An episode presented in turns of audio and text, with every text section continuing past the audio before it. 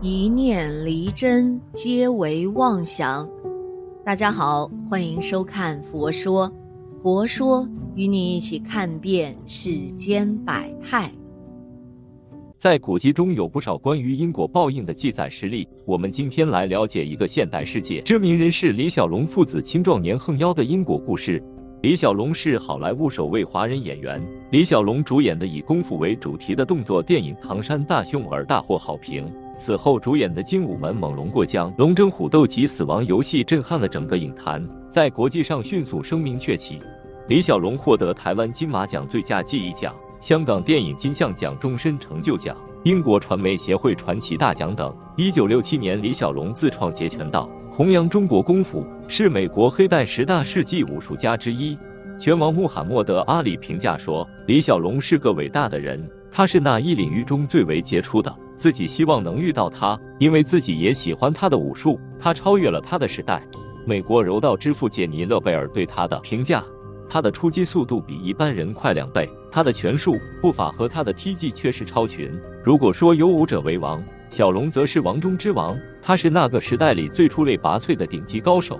不仅华人对李小龙耳熟能详，西方人一提起李小龙的英文名，也没有人不知道。这个名字几乎成了功夫的代名词。他的银幕形象对全球华人以至世界各地均有影响力。他的名字成了武打电影，甚至是中国功夫的象征。正当李小龙事业如日中天的时候，三十三岁的李小龙参与演出《死亡游戏》期间，于一九七三年七月二十日猝死于宾佩的家中。该事引起极大震撼，其死因至今依然充满争议，有不同的版本流传。有人说是谋杀，有人说是病死，有人说是药物过敏猝死，还有人说李小龙是死于马上风等等。再看李小龙唯一的儿子李国豪，一九六五年二月一日生于美国加州。八岁时，其父李小龙去世。李国豪可以说子承父业，他由其母琳达教授武功。成年后，他的武术造诣已经较高，随后进入波士顿埃马逊卡列电影学校学习电影制片和表演。他沿着父亲的道路，也成为了一名演员，出演电视剧《功夫圈》，作为李小龙的替身登上荧屏。李国豪俊朗的外表和高超的武艺，让好莱坞的制片商们刮目相看，纷纷认为李小龙所留下的空白将由他儿子来填补。所有人都看好李国豪的远大前程。斥资一千四百万美元的动作片《乌鸦》是李国豪从影以来投资最大的电影，他一丝不苟地完成了导演要求的每一个高难度动作。一九九三年四月一日晚十二点半时正拍摄电影《乌鸦》中的一场枪战戏，道具枪竟意外射出真子弹，李国豪腹部中弹，失血过多身亡，年仅二十八岁。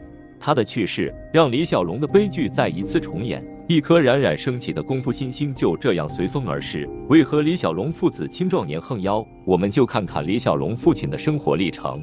很多人都以为李小龙的祖籍是广东顺德，其实因为广东南海。他的父亲名叫李海泉，祖籍南海九江，因为何某绑架而逃亡顺德。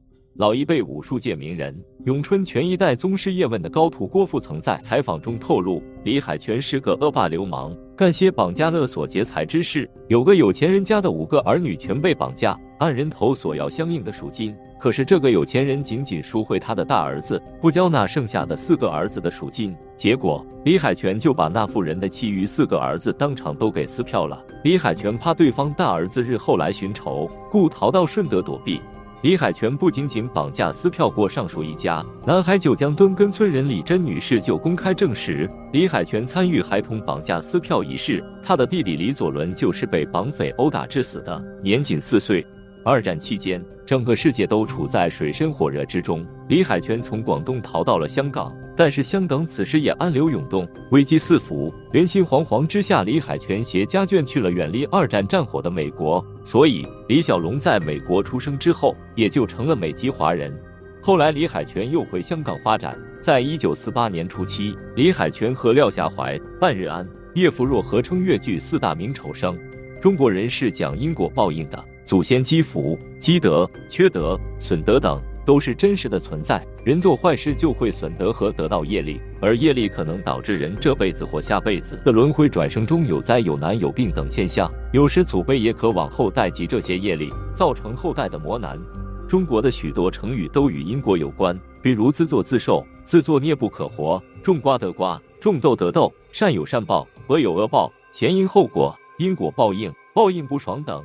有人以为李小龙追求速度和高负荷的训练，过度的透支自己的生命力，是其英年早逝的一个原因。其实不然，李小龙十几岁就师从叶问学习咏春拳，叶问从李小龙的走路姿势就断言李小龙是短命香，活不长。李小龙后来也一直在纠正这姿势。李小龙从美国回香港时，对叶问说自己现在脚后跟可以着地了。这也算是他对自己姿势的纠正。六十年代，李小龙在美国创立截拳道前后，的确进行高强度的训练，但这不是其短命的原因。咏春拳的训练强度并不大。叶问在李小龙十几岁时的断言竟一语成真，可见其早逝原因不是高负荷的训练，而是因果报应在主导着一切。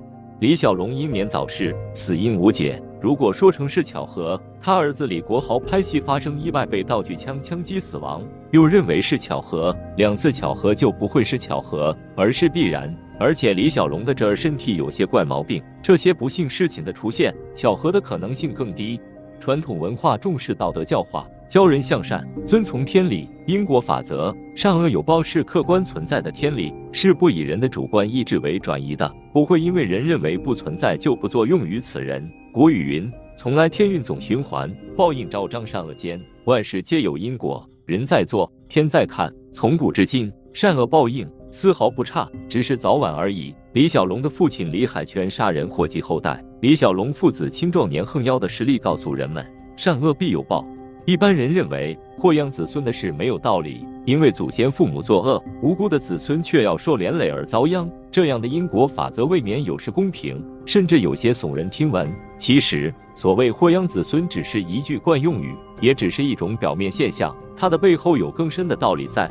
佛在的藏经上说：“各具本业，自受恶趣。”在出药经上说：“作罪自受其殃，无能代者。”这些告诉我们，自作自受是一条因果的铁则，不可能自己作恶却由子孙代受恶报。依佛法因果理论来看，这种祸殃子孙的现象之形成，根本原因乃是由于同业相引、共业照感、后报转为现报所致。所谓同业相引，是指往事造了相同种类的善业或恶业的人，彼此间有互相成为眷属的趋向。例如，往事亲于布施济贫的二人，今世成为父子，父亲赚钱致富，儿子出生于此，同享福报。而共业照感是指往事共同参与造作同一件善业或恶业的人，有互相成为眷属的趋向。例如，往事父子共同偷盗，今世父亲成为贫穷乞丐，儿子则生为乞丐之子，共同承受贫穷之果报。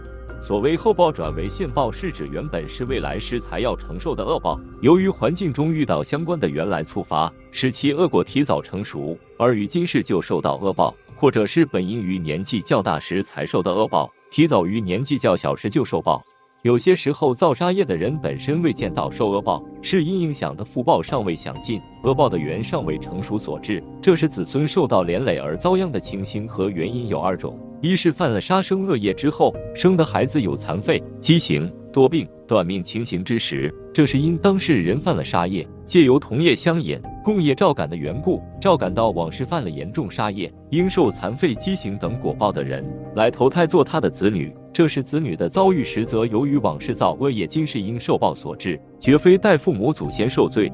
二是生了孩子以后才造杀业的人，若是他的孩子今生福报较薄，而且往事增造杀业，这是父母的杀生恶行。会促使孩子的杀生果报提早成熟，本应于未来才受报，却提早于现在就受报，而发生多病、短命、灾横的情形。就孩子来说，他的遭遇只是后报转为现报，仍是自作自受，并没有不公平之处。